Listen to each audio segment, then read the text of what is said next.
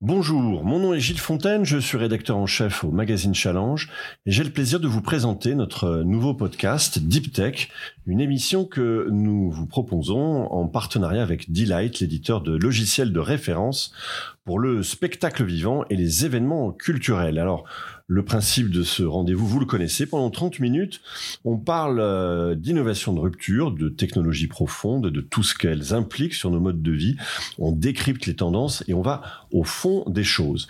pour m'aider dans ce travail de défrichage, eh bien, je suis, euh, comme toujours, accompagné de l'immense euh, Guillaume Payan, spécialiste de la tech, crooner de la tech, ingénieur, vétéran de la Silicon Valley, investisseur. Ce garçon a tout fait, il est extraordinaire. Bonjour Guillaume, comment ça va?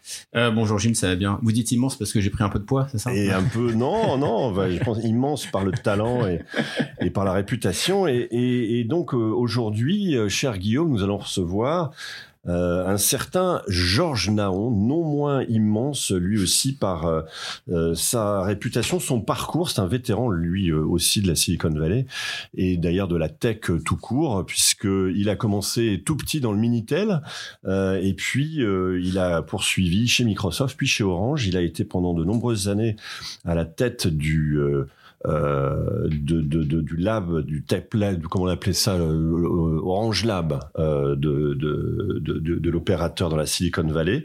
Une très belle période. Euh, bonjour. Bonjour. Vous allez bien aussi? Oui, merci de m'avoir invité. Eh ben, écoutez, vous serez, on verra ce que vous direz dans 30 minutes quand ce sera fini, surtout. Alors, Guillaume, est-ce que vous pouvez nous expliquer de quoi on va parler aujourd'hui? Eh bien, Gilles, aujourd'hui, on va parler d'intelligence artificielle à nouveau. Et notamment, vous savez tous qu'on traverse une période d'effervescence dans le domaine de l'IA où tous les jours, on voit de nouvelles innovations ou de nouvelles choses sortir. Et aujourd'hui, on va chercher à comprendre ce qu'il faut retenir de la période actuelle? Et notamment, quelles sont les innovations dites bullshit versus les choses qui vont fondamentalement changer notre vie et la façon dont on travaille? Passionnant. Eh bien, vous êtes dans Deep Tech. C'est parti. Deep Tech. Deep Tech. Deep Tech. Le podcast au cœur de l'actualité technologique. Alors bonjour Georges. Bonjour. Alors qu'est-ce qui se passe aujourd'hui dans le domaine de la tech et dans le domaine de l'IA particulièrement? Alors, dans le domaine de la tech, en particulier aux États-Unis, où je connais mieux les différents mouvements et dynamiques, euh, il y a une dominance du sujet de l'IA génératif euh, qui est euh, écrasante. En fait, pas seulement dans les médias et dans les conférences, mais également dans les activités, et notamment les activités des big tech, des mid tech et des investisseurs. Les mid-tech, c'est quoi ça Les mid-tech, ce sont euh, les très grosses entreprises de tech, mais qui font pas partie de, euh, du premier groupe, des, hmm. des, des, des, cinq ou sept, suivant comment on veut les classer. Bon, on, a là-dedans, par exemple, les gens, de, les gens des microprocesseurs, du hmm. silicium, euh, du software entreprise, qui ne sont pas dans le, dans le premier groupe. Et donc, ce qui se passe, c'est qu'aujourd'hui, il y a une, une sorte de, de, réaction un peu panique euh, qui a démarré au début de l'année dernière, 2023, suite à l'arrivée sur le marché de euh, des premiers systèmes d'IA génératifs et notamment euh, ChatGPT d'OpenAI. Et donc il y a aujourd'hui une, une espèce de, de, de course à, à, au rattrapage de l'avance prise par OpenAI mariée pour la circonstance à Microsoft mmh. et qui en fait s'est traduit par des des prises de position parfois surprenante, Par exemple, l'annonce de produits qui n'étaient pas vraiment bien cuits, euh, qu'il a fallu reprendre à plusieurs reprises, euh, des modèles euh, de, des modèles économiques qui n'étaient pas vraiment stabilisés, et cela a amené à une espèce de surchauffe, notamment dans le monde de l'investissement et plus particulièrement le monde du capital risque, spécifiquement de la Silicon Valley, mmh. qui s'est senti un peu privé d'une sorte de, euh, de, de, primauté sur ce nouveau marché euh, de, de l'intelligence artificielle générative. C'est l'habitude du capital risque d'être toujours au début hmm. de ces, de ces vagues. en amont. En amont. Hmm. Et là, pour des raisons de, de, protection de leur marché, ce sont les big tech qui ont rapidement et hmm. massivement investi, y compris, y compris au point de se retrouver ensemble autour du, dans un tour de table pour la même entreprise. Je pense par exemple à Anthropic où on voit Amazon et Google autour de table. Et donc euh, avec des tickets des tickets d'entrée considérables. Et donc ça ça a en fait coupé l'herbe sous le pied au, en moyenne à tous les très bons du capital mmh. risque les très forts. Et ça a laissé euh, ces gens-là sur leur faim euh, j'avais vu un chiffre je crois c'était 70-80% des investissements faits dans dans, dans dernier dans 2023 dans la Silicon Valley venaient du corporate du corporate oui hein, parce qu'il y a eu bien sûr bien entendu il y a eu aussi d'autres entreprises à part les gros les, les, les, big big tech qui sont qui sont massivement changement. C'est un vrai changement et c'est un changement, euh, comme on dit, de paradigme puisque les leaders de l'investissement dans cette nouvelle tech, ce n'est pas le capital risque. Mmh. Alors ça, c'est en train de se rééquilibrer parce que il y a de plus en plus de monde qui veut participer, notamment des startups. Mmh. Alors qu'elles avaient euh, beaucoup euh, baissé à la fois en existence, puis il y a eu beaucoup de, de fermetures de startups en 2023 pour des raisons qu'on connaît à peu près bien aujourd'hui, c'est-à-dire l'augmentation des taux d'intérêt, donc incapables de se refinancer, et puis parce que elles étaient toutes euh, plutôt hmm. axées vers les choses à la mode en 2022, en 2021, qui étaient plutôt les cryptos, euh, le, donc les choses comme Bitcoin et compagnie, hmm. euh, le blockchain, la blockchain et le métaverse. Mais alors justement, est-ce qu'on n'en est pas un petit peu là justement de cette phase? C'est est-ce que c'est cette cette vague, cette nouvelle vague, une déferlante de l'IA générative ressemble à, des vagues précédentes. On a vu depuis une vingtaine d'années euh, ou plus euh, les dot-com, on a vu le Web 2, le Web 3, le, le, métavers. Euh, est-ce qu'on est là aussi dans une, dans une de ces vagues où on est arrivé un peu au sommet où on se rend compte que le, bah, finalement il y a beaucoup de buzz peut-être du bullshit aussi pas mal comme disait euh, euh, Guillaume et que bah, tout va retomber comme on a vu les autres vagues euh, finalement se, se dissiper auparavant. Oui, il y a certainement des analogies avec des, des, choses qui se sont produites dans le passé récent et même un peu plus lointain et en particulier toutes les initiatives qui ont pu être menées, mm. y compris par les big tech, créer des nouveaux des nouvelles entreprises. Prenons l'exemple de Google, mm. sur une centaine d'entreprises qui ont été créées qui ont été créées par Google, seulement une est, bénéficiaire aujourd'hui, c'est YouTube. Euh, ça n'enlève rien à leur, à leur, à leur courage entrepreneurial, euh, mais c'est pour dire qu'il y a toujours eu beaucoup d'agitation. Alors à quoi ça peut ressembler? Ça peut ressembler, à mon avis, à ce qui s'est passé au, au, début du web grand public, c'est-à-dire mmh. euh, au, au, début donc des dot-com, ce qu'on appelait les dot-com, euh, où en fait subitement un, un système qu'on appelait Internet, qui était un système euh, universitaire qui venait de, du département de la défense militaire aux États-Unis. Euh, tout d'un coup, brutalement, ce truc qui était entre les mains de spécialistes et, et s'est ouvert au grand public, cest mmh. s'est ouvert à tout le monde. Et il y a eu l'émergence de gens qui fournissaient l'accès à Internet, les fameux fournisseurs d'accès à Internet. Il y a eu les premiers euh, navigateurs qui mmh. ont été créés, euh, donc Netscape, Mosaic en premier. Et subitement, le monde entier a pu, avec un ordinateur et un mmh. modem, se connecter à cet environnement qui était réservé à des savants, etc. Et euh, brutalement, il y a eu un engouement considérable qui s'est traduit par la création de services, d'applications, d'innovations considérables mmh. et surtout euh, d'inflation dans les investissements, comme toujours dans ces phases de, de ruée vers l'or. Et ça s'est traduit, hélas, à cette époque-là, au bout d'un moment, vers, de, vers 2000, vers euh, l'explosion de, de, cette bulle spéculative. Tout le monde voulait investir dans ces sociétés mmh. avec l'explosion de la bulle qu'on appelle la, la bulle des dot-com. Pourtant, derrière, assez rapidement euh, des évolutions dans l'infrastructure. C'est souvent là qu'il faut regarder pour euh, détecter euh, comment des nouvelles innovations en rupture peuvent se produire. Mmh. Sans progrès majeur dans les infrastructures, c'est très difficile de voir de grosses évolutions. Là, qu'est-ce qui s'est passé? On a eu le haut débit, mmh. à la fois sur les réseaux fixes avec les fibres, la DSL. On a vu arriver ensuite le mobile mmh.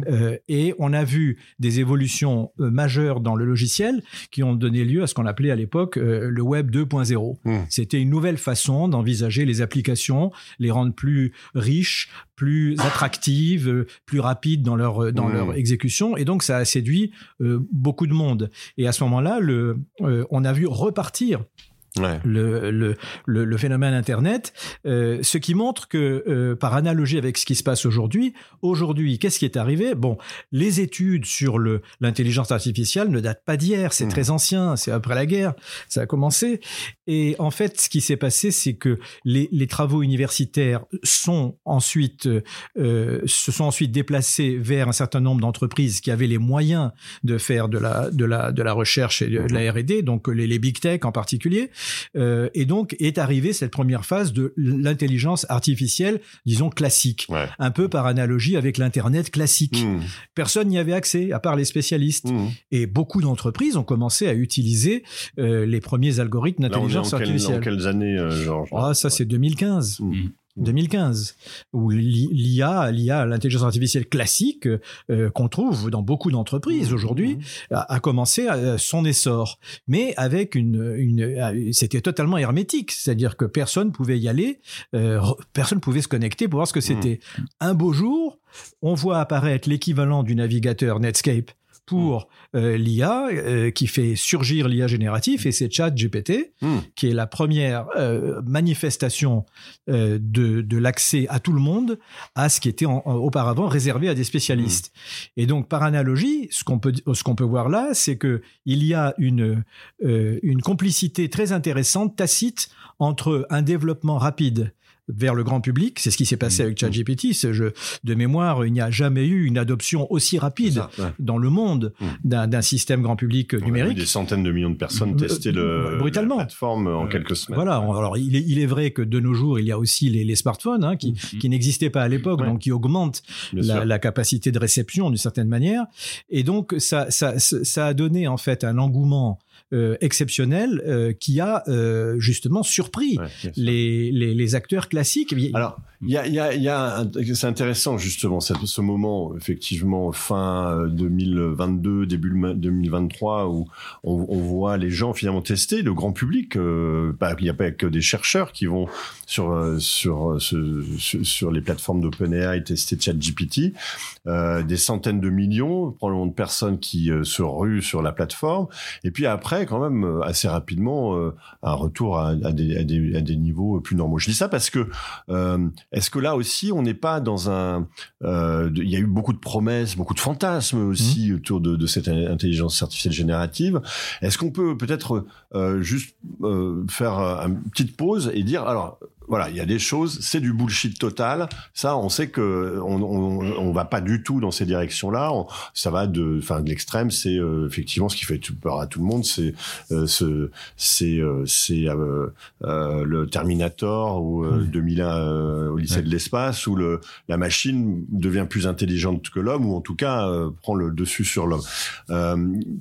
Qu'est-ce que vous entendez, vous, d'assez aberrant que, vous pensez qu'il faut tout de suite, enfin, on peut éclairer nos auditeurs là-dessus en leur disant, euh, les gars, c'est pas du tout comme ça que ça va se passer, quoi. La chose qui est la plus frappante, en fait, avec l'arrivée de l'IA, l'intelligence artificielle générative, c'est le fait que pour la première fois, on utilise une technologie qui n'est pas fiable. Hmm, ouais. Et c'est la première fois, et surtout dans le domaine du logiciel. Oui, parce qu'elle se trompe beaucoup. Quand même, elle, se trompe. et ça, dépend ce qu'on définit par fiabilité. Hmm.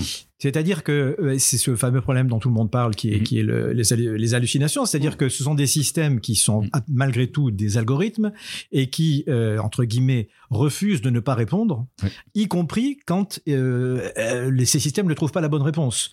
Donc elles vont, ces systèmes vont fabriquer des réponses juste pour répondre. Hmm. Et donc sans l'aide de systèmes sophistiqués qui peuvent euh, aider à repérer euh, des divagations en fait, hein, euh, on peut être finalement et conduit mal renseigné en fait. Hein. Et donc pour le moment, je pense que cette partie-là freine beaucoup l'adoption massive, notamment dans les entreprises, qui, a, qui, a, vraiment besoin de d'exactitude. la recherche d'exactitude est quand même une des, une des, un des objectifs principaux actuellement des entreprises, au même titre que s'assurer que les données ne sont pas ensuite les données propres à l'entreprise, par exemple, ne, ne, sortent pas à l'extérieur de l'entreprise sans être contrôlées, sans mmh. être protégées.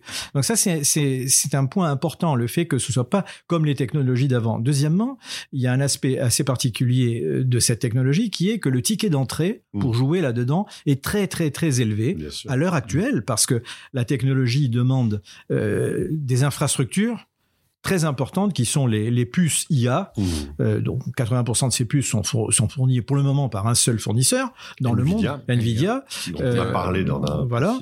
Euh, il y a beaucoup de monde maintenant dans le monde des, des semi-conducteurs, enfin du silicium, qui arrivent avec des nouvelles solutions, y compris les gens qui sont eux-mêmes des fournisseurs de solutions de, dans le dans le cloud, hein, comme euh, les, les gros Microsoft, Amazon, Google qui eux-mêmes ont mmh. développé leur propre circuit intégré, euh, leur propre puce, qui est assez inédit. Dans, il y avait quand même une séparation assez nette entre le logiciel, les applications d'un côté, les services, et de l'autre côté, les infrastructures. Mmh. Mmh. Et pourtant, les, les, géants, les géants de la tech américaine ont toutes essayé de rentrer dans l'infrastructure. Certaines y sont encore. Par exemple, dans les câbles sous-marins. Mmh. Donc euh, elles ont jugé, ces entreprises ont jugé qu'elles devaient avoir accès à leurs propres ressources. Elles ont, euh, elles sont, elles sont des opérateurs de cap sous-marins. Euh, mmh. J'allais dire en, concurrence avec les télécoms, mais souvent en, mmh. bonne coopération. Google avait lancé un service mobile de téléphone mobile aux États-Unis. Bon, je ne sais pas trop si ça continue. La fibre, il avait lancé un réseau, des réseaux de fibre optique, et ça s'est arrêté. Et même les, les excursions dans l'espace avec des solutions chez Google et chez Facebook notamment pour faire du sort de télécommunications Internet depuis l'espace, par des, ailes volantes, ce genre de choses. Donc, euh, le ticket d'entrée est très élevé parce que l'infrastructure est très chère aujourd'hui, à la fois en, coût d'achat et en coût d'exploitation. Parce qu'un processeur, enfin, c'est quoi? C'est des dizaines de milliers de dollars, hein, c'est ça hein? Oui, on est, on est dans dollars. On parle, c'est ça, d'entre 30 et 40 000 dollars aujourd'hui, mm. et même plus cher pour les derniers qui sont sortis du fait de la, de la relative euh, pénurie. Enfin, pénurie parce que la demande est immense. Ben la, demande est immense. Oui. Oui, parce que justement, c'est ça. Si, pour revenir un instant sur ce que vous disiez sur les infrastructures un peu plus tôt, euh, parce que quelque chose qui est alors pas du tout bullshit, c'est vraiment la, quantité d'argent qui est mmh. investi par les grands de la tech dans les infrastructures. Et beaucoup des investissements aujourd'hui qui partent dans les startups, en fait, partent dans des startups pour acheter ces fameux GPU et pour, enfin, pour acheter des services de cloud qui sont parfois opérés par euh, Microsoft, par Google. Entre guillemets, pour résumer, Microsoft investit dans OpenAI pour donner de l'argent à OpenAI pour acheter des services de cloud Microsoft. Et c'est ce que fait euh, Amazon, c'est ce que font et les autres. Et, et euh, donc ces investissements sont très chers. Euh, Facebook cette année a dit qu'ils allaient acheter 3500, euh, 350 000 pardon euh, GPU Nvidia H100. Donc c'est à dire que c'est des investissements à plus de 10 milliards de dollars. Donc c'est vraiment énorme. Les GPU c'est les puces IA. Hein. Voilà c'est ça, c'est ces fameuses puces IA dont on avait parlé dans le dans, cette, dans ce euh, l'épisode de, de, Deep Tech avec euh, avec Nvidia. Et donc justement alors et après alors il y a une complexité supplémentaire, c'est qu'il y a deux types de puces hein, qui sont utilisées. Donc il y a ces fameuses puces GPU qui sont utilisées pour l'entraînement. Donc on mm. va entraîner des modèles d'IA avec ces puces là. Et après il y a des puces qui sont utilisées pour l'inférence. Alors les inférences, c'est on va faire tourner des modèles entraînés mmh. euh, sur des serveurs. Donc deux types de deux types de puces différents. Produits. Pas les mêmes produits. Mmh. En revanche, la question c'est une fois qu'on a toute cette capacité de calcul, qu'est-ce qu'on en fait? C'est-à-dire que ça, c'est pas bullshit. C'est-à-dire qu'on a, on, déploie tout. Alors il y avait, il y a peut-être eu des parallèles à faire avec le, déploiement de la fibre à un moment euh, euh, au début de l'internet. Comment vous voyez ça, vous? Alors, euh, quand on regarde les, résultats du, qui ont été annoncés là, de ces grandes entreprises américaines, du cloud notamment, mmh. Amazon et Microsoft, les deux ont, montré des, euh, une augmentation de leurs activités dans le cloud, dont une partie, selon eux, est due justement à, l'augmentation de l'intérêt pour l'IA génératif. Mmh. Bon, il faut euh, pondérer peut-être en se disant que c'est le premier pas que font les entreprises pour tester. En mmh. fait, on est dans une période d'évaluation, de test, de pilote, comme on dit, et en même temps que il y a beaucoup de gens qui essayent de faire du développement, c'est-à-dire de mmh. développer eux-mêmes des nouvelles solutions mmh. euh, d'IA génératif qu'ils vendront ensuite sous la forme de services ou autres à des à des entreprises mmh. clientes. Donc euh, aujourd'hui, euh, le, le, moi je crois que la, la, la, la complexité vient du fait que toutes les entreprises qui essayent de développer aujourd'hui euh, n'ont pas assez de moyens pour créer leur propre euh, cloud mhm. avec assez de, de puces IA. Et donc, elles sont amenées à se concentrer plutôt sur l'amélioration des algorithmes mhm. euh, de ces fameux modèles de, de, langage qui sont utilisés pour l'IA mhm. génératif. Ce sont des algorithmes, en fait. les, les améliorer pour éviter d'avoir besoin d'aller consommer des, des, des, tonnes de, de, de, puces IA et pour répondre répondre à des, à des, à des besoins plus étroits, plus spécifiques et probablement qui vont nécessiter l'utilisation de données euh, qui ne sont pas aujourd'hui dans les, dans, dans, les grands systèmes, qui sont des données euh, particulièrement optimisées, qui viennent souvent d'entreprises ou d'institutions et qu'on ne trouve pas sur Internet. Donc, ils ne peuvent pas, qui n'ont pas pu servir, par exemple, à former, à, à entraîner ChatGPT. Mm. Alors, pour donner un exemple à nos auditeurs sur la difficulté d'accéder à ces, à ces, fameux GPU, euh, j'ai récemment essayé de déployer euh, un, le modèle Mistral sur des GPU H100 via des services de cloud et il y avait tout un tas de services qui ne proposaient plus de GPU, qui n'avaient plus de GPU disponibles. Donc, vous êtes constamment en train d'essayer de naviguer entre ces services de cloud pour arriver à trouver un ou deux GPU qui sont disponibles, que vous allez pouvoir louer pour faire mmh. tourner des modèles d'IA. Donc on est encore dans une phase qui est complètement folle de, où on a besoin de, de, faire grossir la capacité de calcul dans le monde entier pour justement permettre aux entreprises, aux gens de personnaliser, d'entraîner ces. Le, le, problème que vous avez, j'imagine, c'est les entreprises euh, ont le même problème que vous pour euh, leurs propres Exactement. besoins et leurs propres expériences. Exactement. Et donc la difficulté aujourd'hui pour une entreprise, c'est de se dire alors est-ce que j'investis beaucoup mm. dans, dans un GPU Nvidia ou dans un GPU d'une autre solution ou est-ce qu'au contraire j'attends que euh, les GAFAM qui sont en train d'investir des dizaines de milliards de dollars chaque année dans le déploiement de ces nouvelles infrastructures et les infrastructures disponibles pour moi et puis à, terme j'y aurai accès. Mais, alors comment est-ce que quand moi entreprise compte tenu de justement de ces problématiques euh, qui se posent aujourd'hui euh, quand même quelques charlatans forcément c'est comme les plombiers ou les voilà il y a toujours des gens très sérieux et puis des gens qui profitent un peu aussi de la détresse des gens qui se disent bah moi il faut que je rentre là-dedans sinon mon business va mourir. Comment est-ce qu'on s'y prend pour euh, c'est pas, c'est facile de dire faut, faut monter dans le train de l'IA tout de suite, mais euh, si vous savez même pas où est la gare, c'est compliqué. Alors le risque existait beaucoup au début, euh, dans le premier trimestre, premier semestre de l'année dernière, de, 2023. Hmm. Euh, le risque a beaucoup diminué parce que euh, aujourd'hui, euh, c'est après tout du logiciel. Ce sont des services numériques, et il y a un monde d'entreprises de services numériques qui hmm. existent hein, et qui sont là et qui ont des clients. Et ces clients sont des entreprises. Hmm. Donc qu'est-ce que font les entreprises? Elles se retournent vers leurs fournisseurs.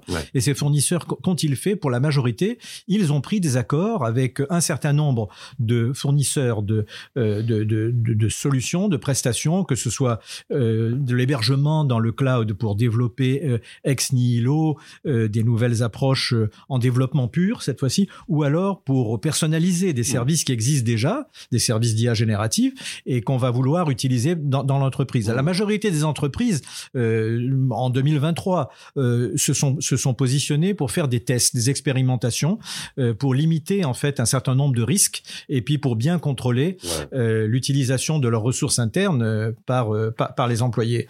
Donc il n'y a pas vraiment de... la bonne nouvelle, c'est que comme c'est après tout de l'informatique, au sens nouveau du terme, mais c'est de l'informatique. Il y a des sociétés qui, qui fournissent de, de, des solutions informatiques d'ores et déjà. On est moins dans le cas où nous étions au moment de l'entrée d'Internet grand public, où il y avait personne, personne, personne ne vendait, et puis Internet, personne n'avait mmh. Internet, pas mmh. même les, et surtout pas les télécoms ne s'intéressaient pas à Internet. Donc on pouvait, on pouvait taper à toutes les portes qu'on voulait, personne ne savait répondre. Mmh. Et il a fallu un certain temps pour que les, les fournisseurs de solutions web, comme on disait, euh, passe des accords avec des gens dont le métier est de commercialiser des solutions euh, aux entreprises et les maintenir par la suite. Mais ça a du sens. Je ne vais pas me substituer à Guillaume sur ce. Pour une entreprise d'acheter de, ses propres euh, puces IA et de et de commencer à, développer soi-même ses applications futures, futuristes. Ça, ça a du sens. Il y a des cas de figure où, où des entreprises sont particulièrement sensibles au contrôle intégrale de A à Z euh, de leur chaîne de production. Ça, c'en est une. Euh, il a fallu beaucoup de temps et beaucoup d'efforts, euh, y compris psychologiques, pour que les entreprises acceptent de passer au cloud, donc de mettre une partie de leurs actifs informationnels en dehors de l'entreprise. Et, encore, est venu ensuite le cloud hybride hmm. qui permettait de garder une partie quand même de, tout, de tout cela dans le euh, dans l'entreprise hein, et, et, être capable de rapatrier très rapidement si besoin est ce qu'on avait mis à l'extérieur. Hmm. Donc il y a euh, il, il, il, il, y a vraiment euh, une, une continuité aujourd'hui hmm. euh, et les, les, entreprises qui veulent faire de la R&D finalement, c'est-à-dire développer leurs propres solutions sous généris de A à Z, qui sont des gens qui ont peut-être des considérations stratégiques sensibles dans leurs prestations, dans leur dans leur production d'appareils appareils vont vouloir garder la main sur, sur les GPU. En moyenne, personne n'a vraiment intérêt aujourd'hui hmm. à, à, part les préoccupations de contrôle de coûts, euh, parce qu'on ne sait pas trop pour le moment, on ne sait pas trop où on va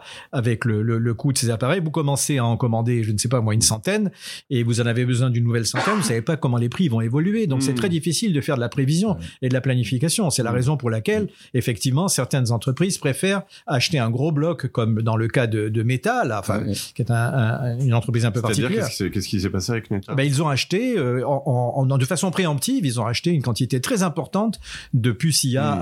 à, Nvidia, donc pour, ça, ça hmm. fait un milliard de dollars, je pense au hmm. moins, hein, euh, pour être sûr d'avoir tout ce qu'il faut pour leurs propres besoins, sachant quand même que donc ils ont un peu asséché le marché aussi. Ils contribuent à l'assécher. Je pense que Nvidia fait des euh, fait, fait beaucoup de, enfin, à ses propres prévisions et voit, voit bien comment les choses se passent et n'a pas intérêt non plus, y compris vis-à-vis des autorités anticoncurrentielles américaines. Ils ont 80% du marché.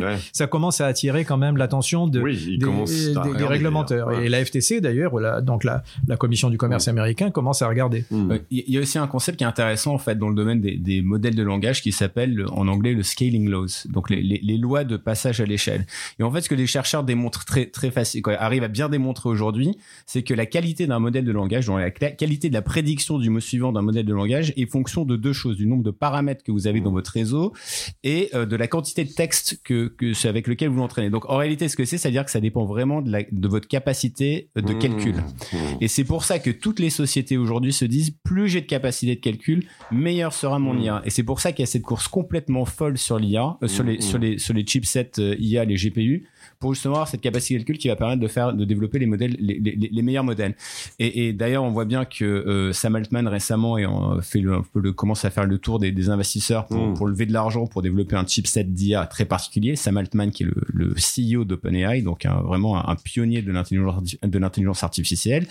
Et lui son sa peur c'est de que Google ait plus de capacité de calcul d'ici la fin de l'année 2024 que Microsoft, qui est le partenaire d'OpenAI, et que Google sorte des modèles qui soient plus performants que ceux que ceux d'OpenAI. Et ça peut se produire ça que Google. Bah, d'après d'après ces fameuses lois de hmm. scaling, euh, oui, si vous avez beaucoup de capacité de calcul et beaucoup de beaucoup de données, les données tout le monde a les mêmes hmm. par définition. Google en a même plus parce qu'ils ont en fait euh, YouTube, Gmail, ils ont une quantité de données énorme. Hmm. Donc euh, donc voilà.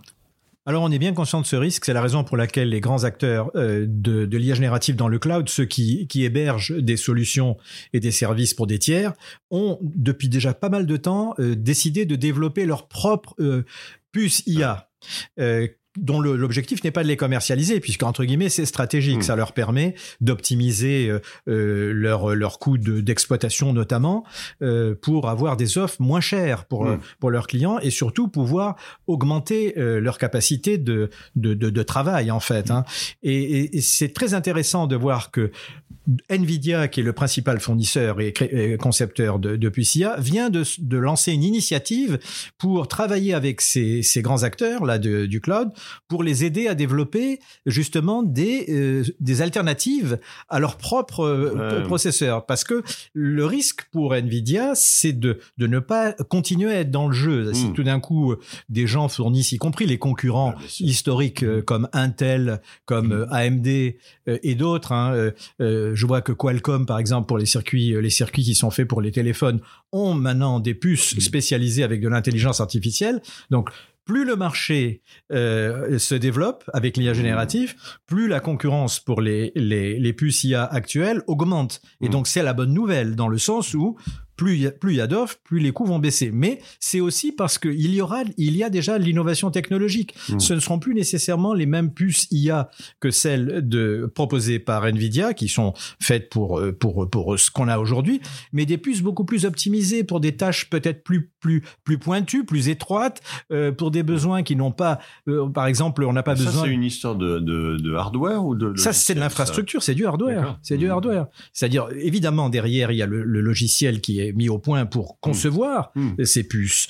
Mais euh, au final, c'est un élément d'infrastructure. C'est, Mais ça veut dire que j'utilise pas les mêmes puces pour euh, les pour les sciences, pour développer des nouvelles molécules et euh, pour euh, les véhicules autonomes, par exemple Oui, c'est un cas de figure possible. Typiquement, c'est effectivement les puces vont aller aussi dans des, non seulement dans des téléphones, mais dans des dans des automobiles ou, Mmh, ou ailleurs, ou dans des véhicules en général. Donc ça, c'est quand même une Ce bonne. sont pas les mêmes produits. Ce sont pas les mêmes produits. Et, mais déjà, euh, les, les trois grands du cloud utilisent, euh, en plus des, des, des, des puces de, de Nvidia, leurs propres puces.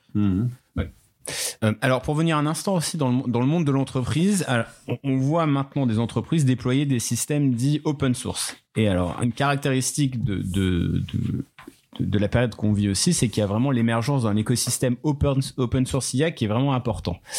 Et euh, alors open source, il y a des champions français, il y a alors Yann Lequin chez Meta qui a publié l'AMA 2, qui est en train de travailler sur l'AMA 3.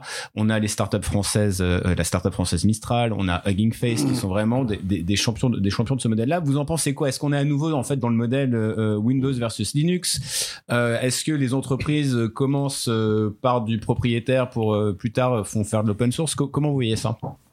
Ici, l'histoire est très intéressante, l'histoire des technologies. Euh, En, en un mot, euh, on avait eu cette question de, de, de l'open source contre les systèmes propriétaires au moment du, du développement d'Internet, et où finalement, clairement, le fait que l'open source ce soit les logiciels libres se soient répandus a contribué euh, énormément à la dynamique de, de, de développement de l'internet. Pourquoi? Parce que quand vous avez de l'open source, vous avez énormément d'acteurs, vous avez énormément de startups, vous avez énormément de développeurs et partout dans le monde. Mhm. Donc vous pouvez bénéficier d'une force de frappe considérable par rapport, euh, par rapport à ce que peuvent faire le- les, les gens du monde propriétaire. Mais ce qu'on a vu aussi, c'est que Internet a pu se développer parce que des gens avaient des, des ordinateurs, soit Mac, soit Windows. Sans eux, il n'y aurait pas eu d'Internet. Donc, il a bien Mm. fallu aussi avoir ça. On a vu la même chose pour les téléphones mobiles. Euh, Il y a, il y a euh, bien sûr Android qui est un système euh, en Mm. libre et, et- et il y a Windows. Euh, Il y a, pardon, euh, euh, le système d'Apple, iOS, iOS. En, en fait, dans le monde, je regardais récemment, euh, il y a la part de marché des propriétaires pour le mobile, Mm. c'est 30% contre Android 70%, mais aux États-Unis, euh, Apple a 61% du marché. Mm. Donc, ce que, ce que je veux dire par là, c'est qu'il y a une, une, une, une coopération tacite entre le, le mode propriétaire et le mode open source Mm. qui, qui dynamise en fait le, le développement. L'un sans l'autre pourrait probablement pas euh, exister. Euh, au début de, de l'internet et du web, vous aviez deux grandes sociétés Mm. énormes, Sun Microsystems et Silicon Graphics, qui faisaient des serveurs. Mhm. Euh, Bien sûr. Des Ouais. serveurs, ces deux sociétés ont disparu, mais Mm. c'était des serveurs propriétaires, mais qui étaient adorés par la Mm. communauté open source. Donc l'open source a fait vendre beaucoup de propriétaires également. Et je pense que dans le, le monde de, de, de, de l'IA, ce sera, ce sera très voisin. C'est-à-dire qu'il va y avoir euh, pléthore de, de solutions par les startups, par les labos universitaires, par les labos publics qui vont inventer des nouvelles solutions avec des solutions open source qui viennent notamment euh, actuellement de des produits de Meta en fait, Mhm. hein, mais il y en aura d'autres. Mhm. Et donc, ça va contribuer à, à, à- à cette, à cette innovation par la quantité et la qualité Ouais. des, des gens qui vont, qui vont, qui vont contribuer. Mhm. Donc, je pense que les deux vont, vont, vont, vont buter pendant euh, un certain temps de façon positive pour le propriétaire parce que les, les, les chips, les, les puces sont très chères. Donc, eux auront toujours la main mise sur le gros du développement et euh, l'open source qui, lui, va, va essayer d'avoir accès à ces, à, à ces puces, à ces capacités, mais qui va sans arrêt euh, pousser les, les, les frontières euh, de cette interdiction de, de, de, jouer finalement. Eh bien, merci beaucoup, Georges. Très clair et toujours passionnant de vous écouter. Nous approchons de, à grande vitesse de la fin de cet épisode et Guillaume a une dernière question pour vous. Ben alors, Jean, je voulais savoir si vous auriez un conseil de lecture à partager avec nos auditeurs. Alors, il y en a beaucoup. Je, cro- je crois qu'aujourd'hui, la, la, la, la somme de, de, de- d'informations disponibles, moi, je pense qu'il faut vraiment regarder ce que racontent les gens du capital risque, euh, qui assez souvent publient leurs analyses, euh, qui sont formidables parce que ce sont des gens qui sont en relation tous les jours avec des développeurs, des entrepreneurs de ce monde-là, et pas seulement. Ils sont également Mhm. en relation avec des sociétés comme euh, Google et les autres qui investissent dans des startups. La deuxième chose, c'est aussi euh, regarder les, les comptes rendus ou si possible les replays euh, des grandes conférences. Mhm. Euh, la dernière en date, ça a été Davos, par exemple. Mais un livre, hein, Georges. Un livre, euh, je, je ne recommande aucun livre parce que j'ai peur que les livres soient très vite, peut-être pas dépassés, mais Mhm. que l'actualité est tellement riche aujourd'hui que, que euh, d'une certaine manière, on ne, on, on- on ne va pas trouver dans le livre des éléments de lecture suffisants Hmm. pour comprendre ce qui est en train de se passer. Parce qu'aujourd'hui, quasiment tout ce qui sort de toutes, toutes les Ouais, semaines, disons, trop vite. va trop vite et surprend toujours tout le monde. Eh ben merci. Et dommage, on attendait beaucoup, beaucoup hein, de ce conseil de lecture euh, de Georges Naron. Euh, Peut-être une prochaine fois. Merci en tout cas, c'était très sympa de vous avoir. Merci. euh, Merci beaucoup. Merci Guillaume. Merci, Gilles, merci Georges. aussi à Charlie Labiotte qui a euh, réalisé cette, euh, cet Merci, épisode, qui est d'ailleurs comme, comme euh, très souvent maintenant euh, derrière le pupitre. Et on vous retrouve très bientôt pour, euh, eh ben, pour un nouvel épisode de Deep Tech. Merci.